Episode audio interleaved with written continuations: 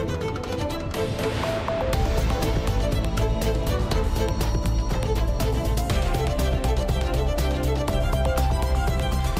Está na hora do Portugal em direto, terça-feira, 13 de junho. Vamos então conhecer os títulos desta edição. Cláudia Costa, boa tarde. Ora viva, boa tarde. Quase tudo a água e o granizo levaram no Conselho de Meda, Distrito da Guarda. Nesta altura contabilizam-se os prejuízos que rondam as centenas de milhares de euros. A Câmara de Braga vai comprar casas para arrendar a preços acessíveis a 15 famílias carenciadas, um investimento superior a 2 milhões de euros. O projeto Saúde Porta a Porta tem feito a diferença na vida de muitos idosos. Há 10 anos que estudantes de medicina apoiam pessoas de idade avançada, algumas sem qualquer retaguarda familiar, nas zonas de Alcântara e da Estrela, em Lisboa. Ao longo deste tempo já foram feitas 550 visitas. E converso e rime. E se tiver que desabafar, e desabafo com elas, elas ouvem-me e dão-me palavras de consolo. Conversam comigo, ter atenção, escuta, dizem que está tudo bem, tenho uma atenção boa, estou a respirar bem, isso é que me interessa. A dona Agostinha está a respirar bem e não podia estar mais satisfeita com este apoio dos estudantes da Faculdade de Ciências Médicas da nova Medical School, um projeto que envolve também as juntas de freguesia. E porque é terça-feira, hoje há a rubrica O Vinho Não Cai do Céu, vamos ouvir duas entrevistas, uma a um enólogo australiano que agora trabalha na Ravasqueira, no Alentejo, e outra a uma das mais prestigiadas críticas de vinho do mundo que se deslocou a Lisboa para lançar um copo com o seu nome. Tudo isto para servir adiante nesta emissão. Edição para esta terça-feira do Portugal em direto na Antena 1 RDP Internacional, Antena 1 Madeira e Antena 1 Açores. A edição é da jornalista Cláudia Costa. Foi um vê-se-tavias. O Conselho de Meda, no Distrito da Guarda, foi altamente afetado pela chuva e pelo granizo que caiu com grande intensidade ontem à tarde. O levantamento dos prejuízos está a ser feito nesta altura, mas uma primeira previsão aponta já para largas centenas de milhares de euros na agricultura, nomeadamente em vinhas. O pavimento de algumas ruas também levantou devido à força da chuva. Foi isso que constatou esta manhã o repórter Paulo Brás na freguesia de Aveloso. Terá sido uma tarde muito complicada a de ontem aqui no Conselho de Meda, uma trovoada que se abateu sobre esta região, não só no Conselho de Meda, mas também no Conselho de Foscoa, que provocou alguns estragos, nomeadamente em vias públicas, como é o caso onde estamos aqui na freguesia de Aveloso. O Joel Cardoso é o Presidente da Junta. Muito resumidamente, Presidente, conte-me o que é que aconteceu ontem à tarde. Sei que a quantidade de água foi tanta que levantou estes paralelos que estão aqui à minha beira, que são bastante pesados e conseguiu levantar, eh, digamos assim, grande parte desta rua que está eh, revestida com estas pedras. Foi uma trovoada que foi uma coisa muito de repente, eh, com muita intensidade, onde veio muita água aqui em algumas ruas da nossa, da nossa freguesia, onde arrastou pedras, a calçada, muita lama também, e uma, uma coisa mesmo muito medonha para que as pessoas nunca viram, já não, não se lembram de uma coisa destas há cerca de 15, 20 anos. Que não... Em muito pouco tempo, não é? Uma hora, duas horas, uma... arrasou com grande parte aqui desta. Uma coisa é praticamente de uma hora, praticamente, que destruiu praticamente tudo o que temos aqui na, freguesia. Essencialmente chuva, também granizo? Alguma chuva, sim, muita chuva e algum granizo também, que deu cabo de algumas culturas e de vinhas e, e, e outra, outras coisas da, da, da agricultura. César Figueiredo é o vice-presidente da Câmara de Meda, que está também connosco. O. Vice-presidente já fizeram, obviamente, levantamento de alguns prejuízos. Isto poderá ser sair caro à autarquia. Neste momento é pura especulação quantificar os prejuízos. É claro que isto vai ascender a dezenas, centenas de milhares de euros. O mais importante nesta altura é proteger as pessoas, eh, ir ao encontro das necessidades delas e depois, de uma forma calma, quantificar e esperar que o Governo Central desta vez tenha a capacidade de perceber que no interior, quando ocorrem estes fenómenos, temos que ser alvo também de ajudas. Não tem que ter uma atenção especial para um fenómeno que humanamente é impossível de controlar, eu sei, mas que humanamente neste momento deve ser quantificado e deve ser ajudado para fazer face a, aos grandes constrangimentos que estas pessoas tiveram no dia de, de ontem. Eu resumo percebi, portanto, prejuízos em habitações não terá havido, foi mais nas ruas e alguns campos agrícolas. Não? Foi generalizado. Isto foi um caos total. As habitações foram alvo, nomeadamente nas caves, nas garagens também. Eh, houve um levantamento e houve uma necessidade de perceber se essas pessoas eram realojadas ou não. mas as pessoas têm um carinho especial também. Mas não houve necessidade disso. Não, porque as pessoas têm um carinho especial pela sua habitação. Criámos as condições mínimas para que elas pudessem pernoitar nas suas habitações. Mas é claro que se alguma tivesse necessidade de ser realojada, acionámos a, a Proteção Civil e tínhamos capacidade para, para o efeito. Muito obrigado, Vice-Presidente da Autarquia de Meda, César Figueiredo, a fazer aqui o ponto de situação a, esta hora. Portanto, agora há muito trabalho para fazer, muita reconstrução para fazer nestas pequenas freguesias que foram bastante afetadas durante o dia de ontem, nomeadamente durante o dia de ontem, aqui no Conselho de Meda, devido à forte chuva e trovoada e também com queda de granizo. Uma coisa medonha, diz o Presidente da Junta de Freguesia de Veloso, fortemente afetada pela chuva e pelo granizo, como contou aqui o repórter Paulo Brás, chuva e granizo que caíram ontem à tarde no Conselho de Meda, também no Conselho de Foscoa. A contabilização dos prejuízos nestes conselhos continua. Na Madeira, o acesso à Marina do Funchal continua condicionado na sequência do recente mau tempo que afetou a ilha. O desassoreamento da Ribeira, junto à Foz, está a ser feita desde a última quarta-feira. A Presidente da Administração de Portos, Paula Cabasso, diz que estão a ser retirados os detritos que se acumularam com as fortes chuvas da semana passada. Esse desassoreamento tem vindo a acontecer, mas ainda não permite a entrada e a saída na Marina do Funchal por via marítima. Vamos continuar a, trabalhar neste sentido, portanto, continuar, as escavadoras vão continuar a retirar todos os depósitos que se encontram na entrada da Marina e estamos, inclusive, a estudar a possibilidade de termos outros meios que permitam o seu desassoreamento o mais rapidamente possível. Mas para isso também é preciso, é preciso que haja condições para o efeito e já fizemos uma batimetria do local e estamos a estudar a possibilidade técnica de fazer ainda um reforço maior no sentido de retirar os depósitos que estão na entrada da Marina para que o acesso à mesma possa voltar à normalidade e a par deste trabalho, na bacia portuária do Funchal estão a ser retirados plásticos, madeiras e também ramos de árvores. A administração de portos tem tentado garantir sempre que possível a saída das embarcações marítimo ou turísticas quando a maré está alta. No Algarve vai nascer um parque natural subaquático. O Recife da Pedra do Valado alberga cerca de 900 espécies marinhas, sendo uma verdadeira maternidade de peixes. O processo de de classificação desta área entre Portimão e Albufeira envolve mais de 70 entidades, incluindo as associações de homens do mar. Está agora em fase de consulta pública, mas os pescadores pedem mais compensações, uma vez que vão ter menos área para pescar já a partir do próximo ano, Duarte Baltazar. É um tesouro invisível à superfície e esconde uma maternidade para várias espécies de peixes. O Recife da Pedra do Valado tem sido o ganha-pão dos pescadores no Algarve, como é o caso de Manuel João. Tem uma, uma, uma flora muito rica e, portanto, isso permite, de facto, produzir aqui peixe de muita qualidade. Eu, por acaso, em jovem, trabalhei num armazém de pescado e recordo-me perfeitamente que clientes, por exemplo, do Porto, pediam uma determinada espécie daqui da Armação de Pera. E por isso, o Recife, que abriga cerca de 900 espécies de animais e plantas, será em breve uma área protegida. É um dos maiores recifes rochosos costeiros do país uh, e o mais rico uh, em termos de biodiversidade do país, que agora se vai chamar Parque Natural Marinho do Recife do Algarve Pedra do Valado. O batismo do Parque Natural, com mais de 150 km quadrados, está previsto para janeiro de 2024.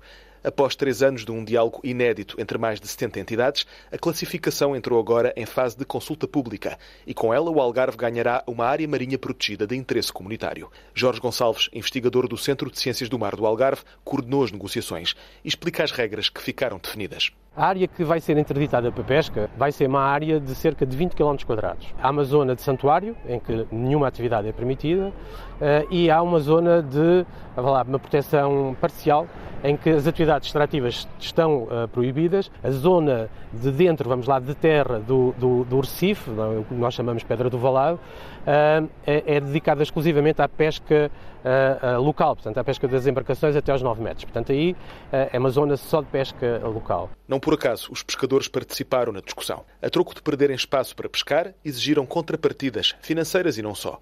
Em Armação de Pera, por exemplo, haverá uma nova lota fala em requalificação da lota, por exemplo, no caso aqui da Armação de Pera, que pode ser uma mais-valia, está proibido pescar ao povo durante todo o ano, e nós pedimos, para compensar também a estapada, que seja possível pescar durante seis meses. Os estoques têm que ser preservados. Se isso não acontecer, no futuro, provavelmente, aquilo que se pesca hoje será impossível pescar daqui a 10 ou 15 anos. Né?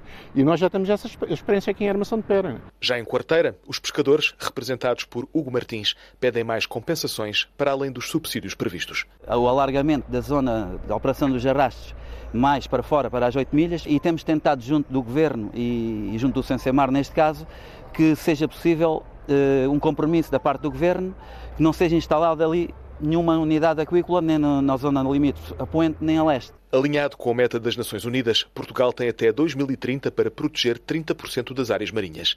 Até agora não chegou a um terço.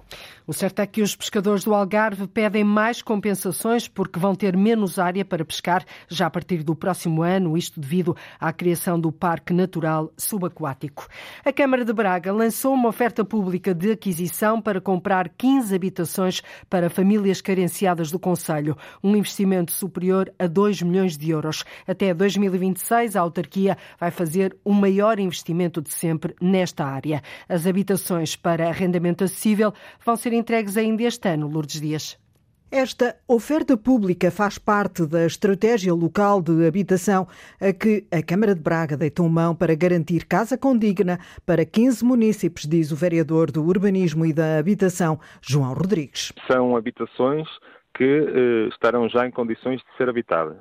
Obviamente que nem todos eles vão estar num estado ótimo e, portanto, o próprio município pode vir a ter que fazer algumas intervenções acessórias nos, nos, apartamentos, mas são habitações que, no seu estado geral, têm que estar já com condições de habitabilidade. Uma medida que segue agora para aprovação na Assembleia Municipal. O processo vai ser ágil, diz o vereador, para que ainda este ano as habitações sejam entregues às 15 famílias já identificadas pela autarquia e que neste momento vivem em condições pouco dignas. O município de Braga atualizou a estratégia local de habitação no ano passado e sinalizou cerca de 1.300 famílias a necessitar de casa. Por isso, vai lançar mais duas OPAs para comprar habitações. Uma de apartamento que possam não estar em condições de habitabilidade neste momento e, portanto, que, onde vai ser preciso uh, proceder a obras de reabilitação.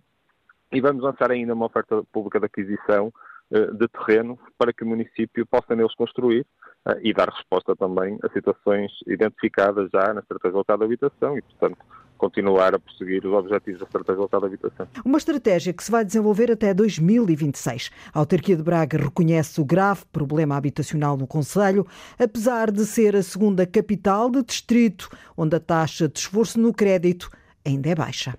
Temos uma taxa de esforço ainda muito reduzida relativamente aos outros, às outras capitais de distrito, mas, mesmo assim, sentimos, e a obrigação do município dar uma resposta a esse problema e assumi-lo, sentimos que houve um aumento no preço da habitação e, portanto, daí estarmos com esta grande estratégia local de habitação, que prevê um investimento de 123 milhões de euros até ao ano 2026, que é um investimento uh, nunca feito no município de Braga nesta área da habitação. Uh, nos últimos censos, uh, 2021, fomos a cidade do país que mais cresceu, nós crescemos 6,5% entre 2011 e 2021. nós, portanto, a cidade aumentando, é óbvio que as infraestruturas vão sendo cada vez mais utilizadas e o caso da habitação é, é logo o primeiro uh, onde se refletem os efeitos deste aumento populacional. Câmara de Braga opta por operações públicas de aquisição faseadas para entregar casa aos mais carenciados.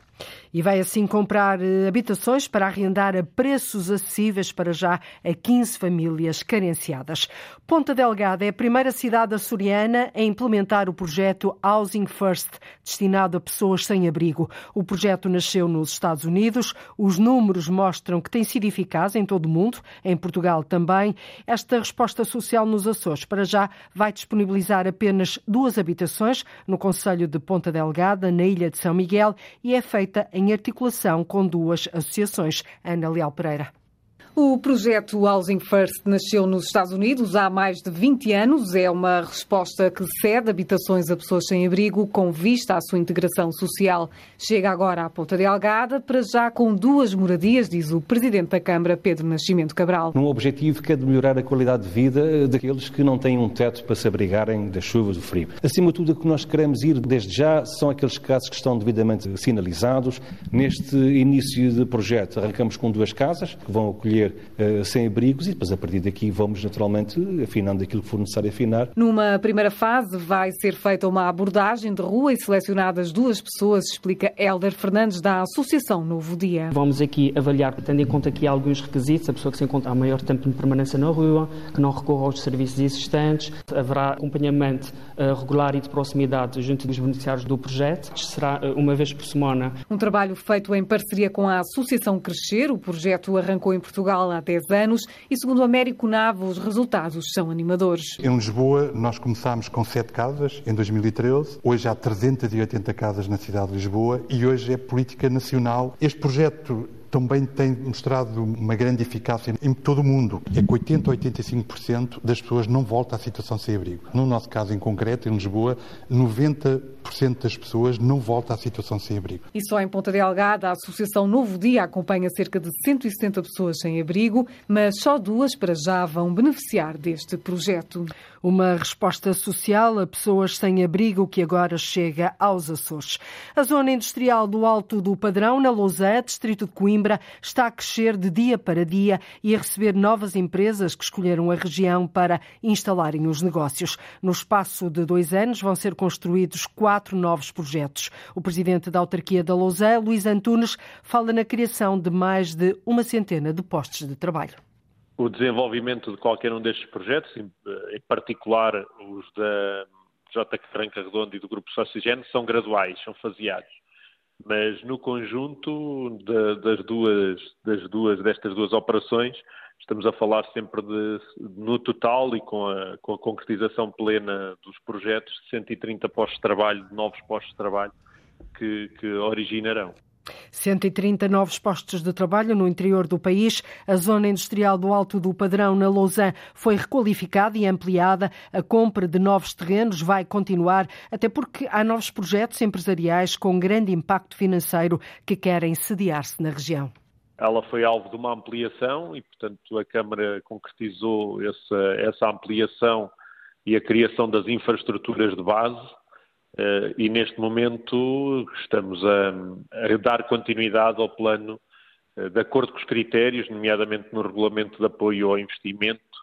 Uh, nós estamos a fazer as avaliações relativamente às propostas que nos chegam e estamos a concretizar as cedências dos espaços em, função, em função dessas análises e também daquilo que são eh, que é a disponibilidade em termos de bolsa de terrenos eh, detida pela Câmara Municipal. O autarca Luís Antunes sublinha que a região, a Lausanne, pode tornar-se mais atrativa do ponto de vista empresarial quando entrar em funcionamento o novo sistema de mobilidade do Mondego.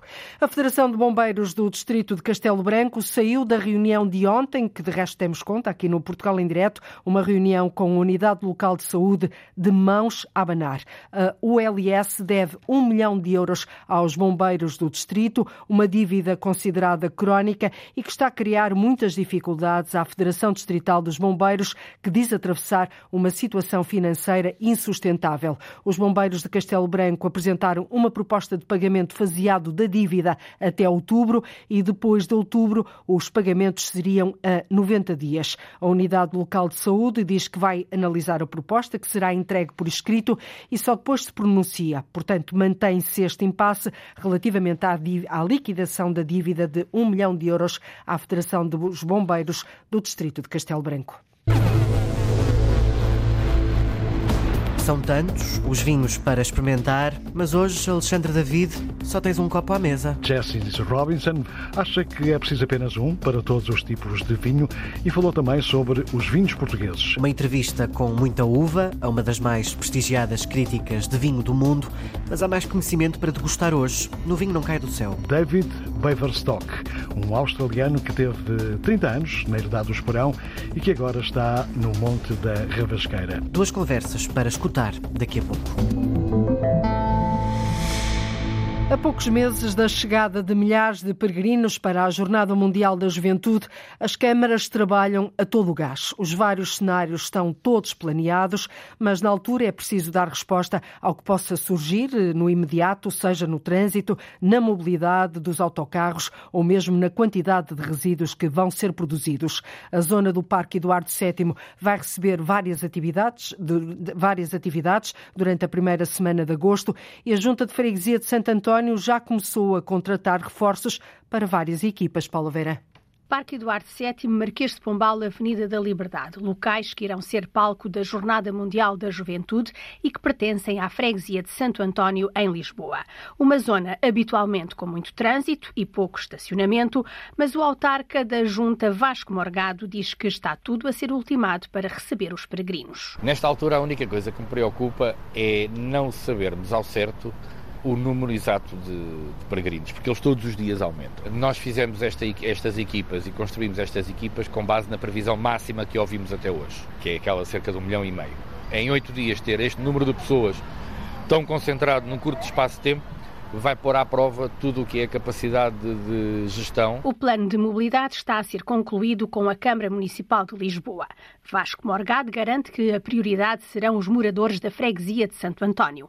Quanto à higiene urbana e ao lixo produzido durante a Jornada Mundial da Juventude, a freguesia de Santo António está já a contratar reforços. Tivemos que contratar à peça para agora. Se nós já recebemos por 12 mil habitantes, trabalhamos para 250 mil, que são aqueles que passam aqui durante o dia, mas não param, quando vierem 400, 500 mil para o mesmo sítio a bancar, vamos ter aqui mais produção de resíduos. Nós fazemos cerca de uma recolha 7 a 8 10 toneladas noite, está-se a prever entre 30 a 36. A freguesia de Santo António, em Lisboa, a ultimar os preparativos para receber os milhares de peregrinos da Jornada Mundial da Juventude. Santo António é, de resto, uma das freguesias de Lisboa que vai receber o Papa Francisco no dia 3 de agosto, à celebração de acolhimento, e no dia seguinte o Papa celebra a Via Sacra com os jovens na Avenida da Liberdade. Hoje é dia 13 de junho, dia feriado na capital, em Famalicão e várias outras cidades espalhadas pelo país. A par do Arraial Popular e das marchas, a Igreja de Santo António de Lisboa faz parte do roteiro das festas dos Santos Populares. É ponto de passagem não só de portugueses, Margarida Vaz, mas também de muitos estrangeiros que visitam a capital e que chegam de várias partes do mundo.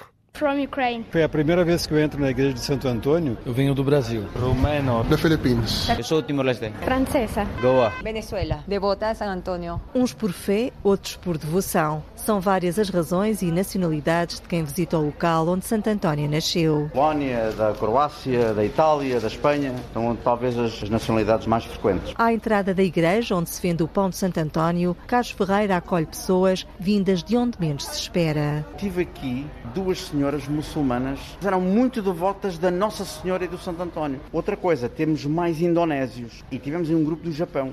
Este ano, quem entra na igreja tem uma saudação especial. Como slogan destas festas deste ano, o Jovem Santo de Lisboa saúda os jovens do mundo inteiro. Frei Jorge Marcos, reitor do santuário. O Santo António é um dos patronos da Jornada Mundial da Juventude. A igreja está à espera de jovens de todo o mundo. Estamos à espera que por aqui passem muitos jovens quando souberem que aqui nasceu Santo António, junto à Sé. O Papa João Paulo II rezou na igreja de Santo António de Lisboa. Quanto ao Papa Francisco, não está prevista a visita, diz o padre Jorge Marques. Não, aqui a Santo António não, não acredito. Talvez uma das nossas imagens imagens de Santo António possa estar no gabinete do Papa. Estamos a pensar nisso. Doutor da Igreja ou Santo Popular, Santo António de Lisboa atrai à Igreja todos os anos milhares de portugueses e estrangeiros. Ah, adoro Santo António. Eu vou em missa, procissão, gosto muito. Um desfile de nacionalidades. A procissão de Santo António sai hoje, às 5 da tarde, da igreja junto à sede de Lisboa. Vai percorrer as ruas da capital, atravessar o bairro da Alfama, de resto, as mesmas ruas onde durante a noite houve festa popular. O bairro da Bica venceu a edição deste ano das Marchas Populares. No segundo lugar ficou o bairro Alto. Alfama conseguiu o terceiro lugar.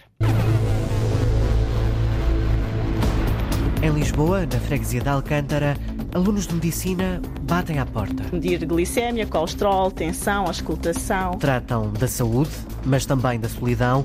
De Agostinha, por exemplo, 67 anos. Fico contente, fico feliz. Digo disparados, ri-me, muito bom. É o Saúde Porta a Porta, Arlinda Brandão. O projeto existe há 10 anos, aqui e na freguesia da Estrela. Já foram feitas 550 visitas. Uma da tarde, 39 minutos em Portugal continental e na Madeira, menos uma hora nos Açores e às terças-feiras a rubrica O Vinho Não Cai do Céu serve-se aqui no Portugal em Direto. Uma rubrica da autoria do jornalista Alexandre David.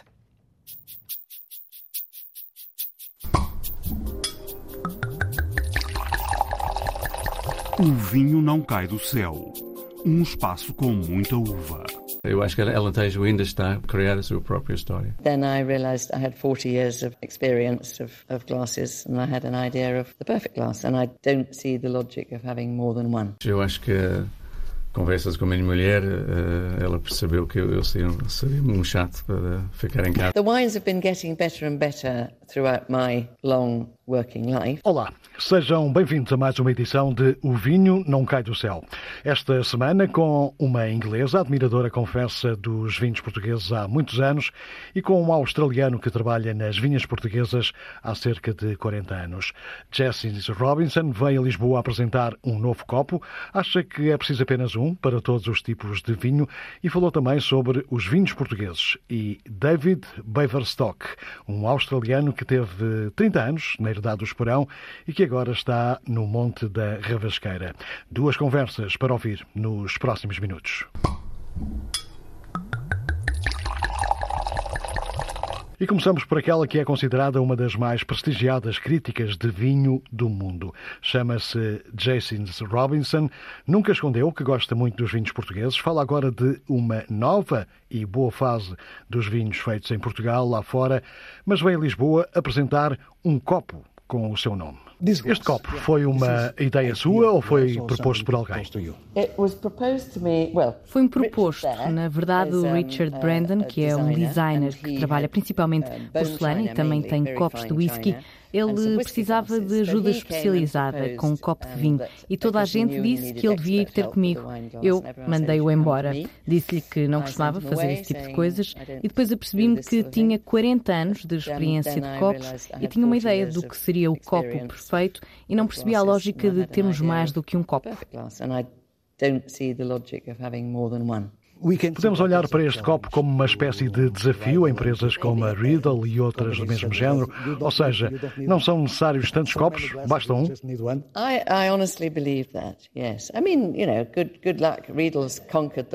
Eu acreditava mesmo nisso. Bem, boa sorte. A Riddle conquistou o mundo e outras marcas também fazem muito bom trabalho. Mostraram mesmo o prazer que dá ter um copo muito, muito fino, que inspirou também as especificações do meu copo mas eu acho que estamos todos a sofrer com pouco espaço para guardar as coisas. Por isso, não percebo a razão para termos tantos copos diferentes, a não ser, claro, para as empresas venderem mais. E também pela questão do espaço.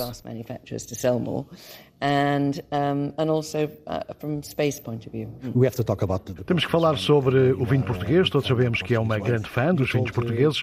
Disse há pouco tempo ao jornal Financial Times que os vinhos portugueses estão agora numa nova fase. Pode explicar um, um pouco melhor? Graças ao turismo em parte e por causa de muito bons eh, importadores que fazem um bom trabalho a abrir o mercado americano a vinhos portugueses de excelência. Mas acho que com este grande aumento de visitantes, principalmente do Reino Unido e dos Estados Unidos, os visitantes foram expostos a estes ótimos vinhos e é mais fácil olharem para eles favoravelmente quando chegam a casa.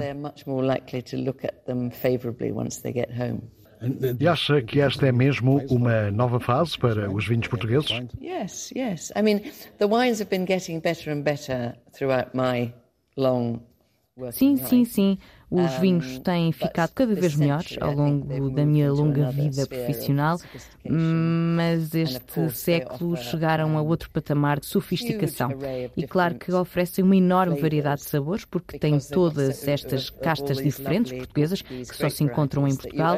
Por isso, os estilos e os sabores são únicos e oferecem um bom contraste com os Cabernet, Merlot e Chardonnay que toda a gente no mundo do vinho tem.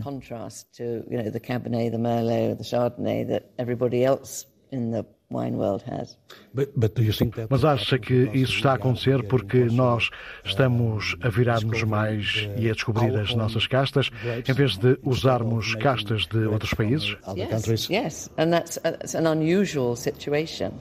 Sim, sim, é uma situação pouco comum. O mesmo é verdade na Grécia. Sim, há algumas castas internacionais também em Portugal e na Grécia, mas a maioria são castas indígenas com uma personalidade própria. E isso está alinhado com uma procura que há agora de produtos locais.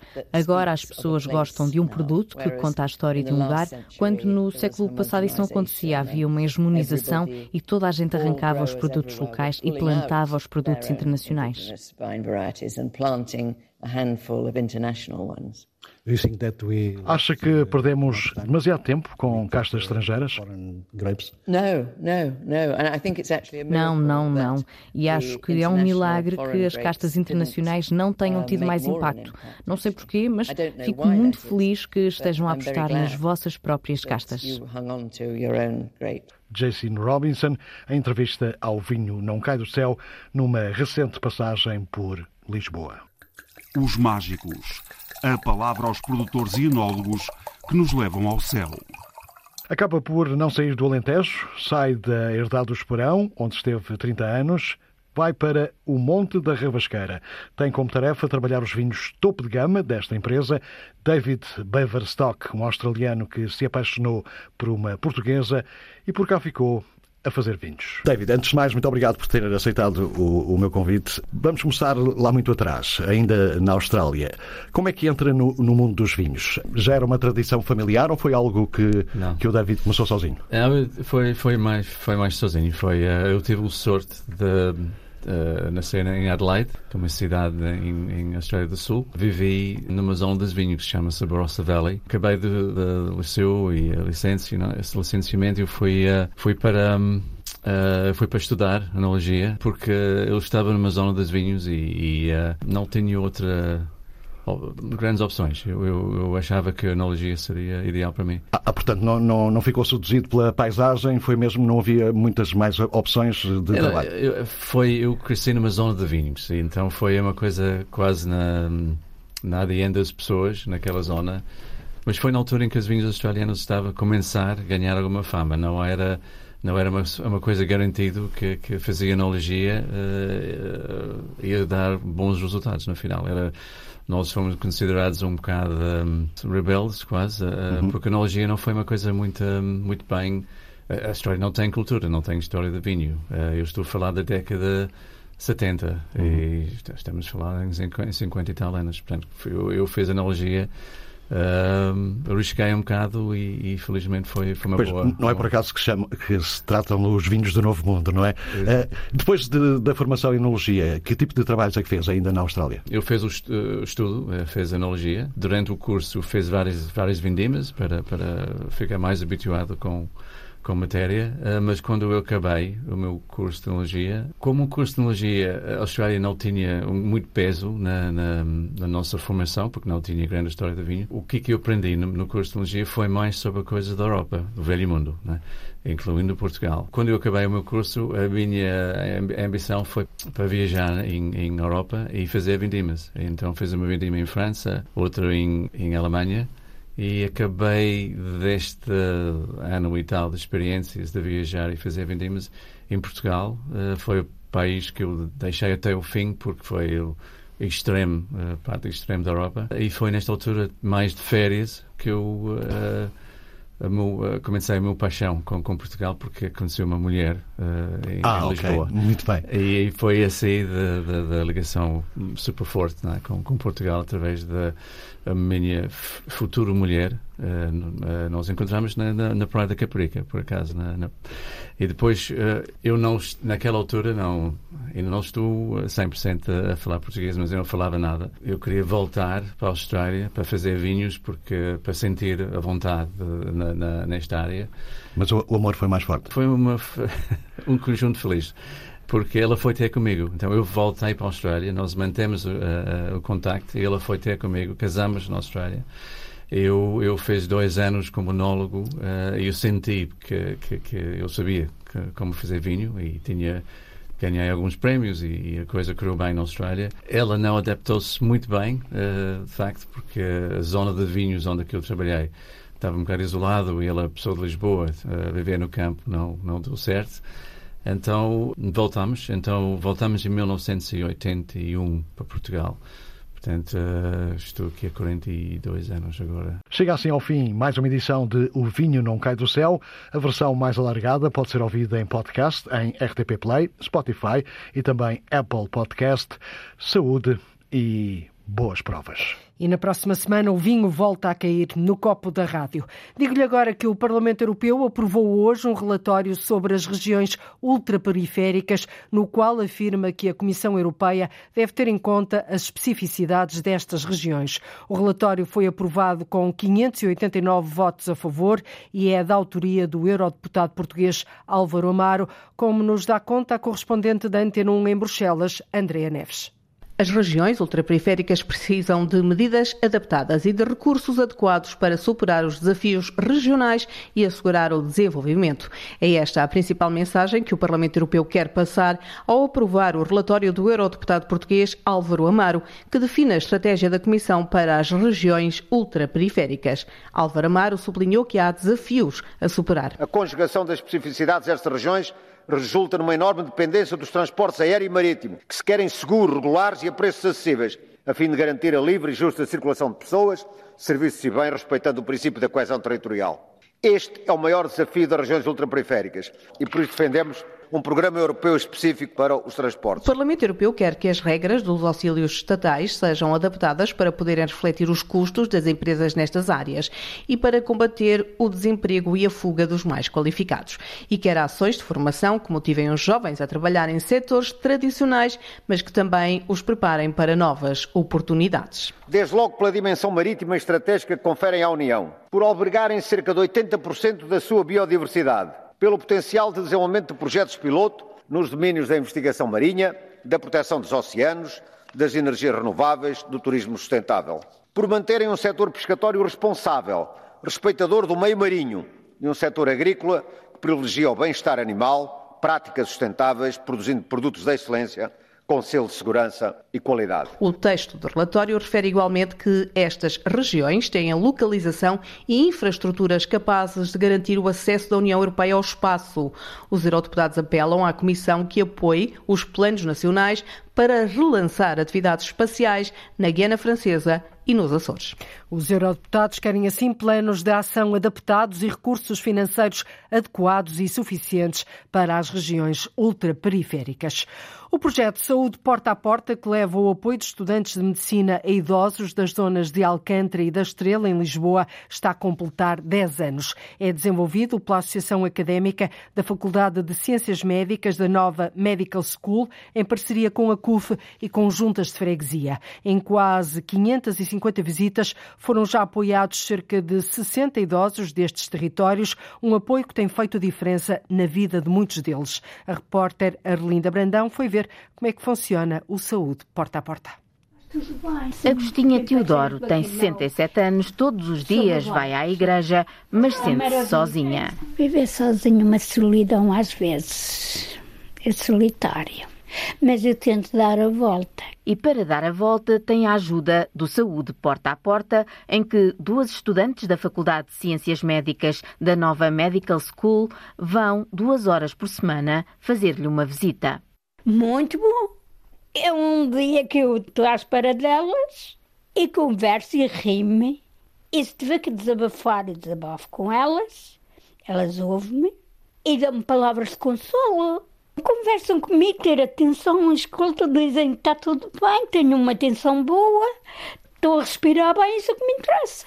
Agostinha vive na freguesia de Alcântara, em Lisboa, onde este projeto existe há 10 anos. Aqui e na freguesia da Estrela já foram feitas 550 visitas. Tive a Beatriz, a Raquel, que veio aqui uns meses, depois veio a Joaninha, com um encanto, agora veio estas meninas, a Mandina e a Sara. Esta hora que elas estão aqui comigo, fico contente, fico feliz, digo disparados, ri-me, e elas riem comigo, Amandine Anastácio é estudante de medicina do terceiro ano e está no Saúde Porta a Porta desde março a acompanhar a Agostinha, que tem artrite reumatoide juvenil com próteses nos joelhos e nas ancas. Neste último ano, caiu algumas vezes. Nesta fase foi muito importante as nossas visitas porque lá está, nós vinhamos semanalmente e fomos vendo a evolução da Dona Agostinha também. E ela disse: Olha, hoje já consegui estender a roupa. Vimos também que ela estava bastante dependente quando nós chegamos. Uh, e de semana a semana ia começando a fazer ela própria as coisinhas dela. Uma vez por semana, nestas visitas, é feito um exame do estado de saúde destes idosos. Medir glicémia, colesterol, tensão, auscultação. Pretende-se lutar contra o isolamento social, criando empatia eu acho que é o contacto mesmo, aquela coisa que eu acho que é necessário e absolutamente indispensável no médico, o conseguirmos estar com as pessoas e conversar com elas. Há ganhos de parte a parte. E este projeto tem vindo a desenvolver-se, cada vez temos tido mais voluntários. Fátima Granho é coordenadora de Medicina Interna do Hospital Cufetejo, parceiro deste projeto, a par com as juntas de freguesia. Nós fazemos formação, todos os anos temos voluntários novos, a quem eu faço formação antes de começarem a ir visitar os idosos o que é que têm de fazer, qual o comportamento, mas todo este outro lado, aqui na Cofetejo, eh, pode ajudar nas dúvidas que têm. Assente no conceito de voluntarismo, o Saúde Porta a Porta quer facilitar o acesso aos cuidados de saúde, melhorando a qualidade de vida de idosos vulneráveis. Uma espécie de receita médica, terapia em forma de visitas a idosos que voltaram a sentir que têm quem se preocupe com eles, idosos que voltaram a sorrir e futuros médicos motivados. O novo museu e biblioteca Inatel abre esta tarde em Évora, no Alentejo. São mais de 800 metros quadrados de área expositiva no Palácio do Barrocal, bem no centro da cidade, junto à Praça do Giraldo. Nascida no Estado Novo, os quase 90 anos da história da Fundação Inatel são agora revelados através de fotografias, de textos, bandeiras e centenas de objetos que fazem parte do espólio nacional da Fundação Paulo Nobre. A inauguração é esta tarde. A Fundação Inatel abre em Évora um novo museu. Um acervo documental essencial para compreender o mundo do trabalho no século XX. Eu diria que o grande arquivo do mundo do trabalho está aqui, está no Ministério e está nos sindicatos. Francisco Madelino, presidente da Fundação Inatel, num espaço superior a 800 metros quadrados, no Palácio do Barrocal, no centro de Évora, junto à Praça do Giraldo, pode ver-se um vasto acervo que conta a história dos quase 90 anos desta instituição. É uma biblioteca que reúne todos os documentos, livros que foram editados ao longo destes anos e durante muito tempo a Fundação foi, digamos, o epicentro do estudo das culturas locais, da etnografia, etc.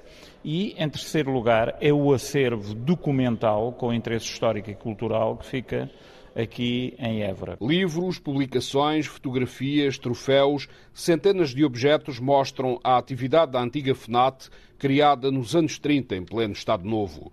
Tudo o que está agora exposto pertence ao Inatel, revela a diretora do Departamento de Cultura da Fundação, Carla Raposeira. Recolhidos quer nas nossas unidades hoteleiras, quer nas nossas Inatéis locais, quer na sede, portanto, tem vários locais, portanto, houve, digamos, durante até o período da pandemia, houve uma grande, um, um grande esforço no sentido de fazer esta identificação de bens de interesse histórico e cultural. Pelas salas do Palácio do Barrocal desenvolve-se um museu que mostra as áreas de intervenção do Inatel, é um retrato do Portugal do século XX, um objeto de estudo, reforça o presidente da Fundação, Francisco Madelino. É um sítio essencial para perceber dentro do mundo do trabalho tudo o que se passou com os sindicatos corporativos, com o controle das associações operárias e republicanas, as entidades de lazer associadas ao mundo do trabalho. O novo Museu do Inatel, no Palácio do Barrocal, em Évora, é inaugurado esta tarde.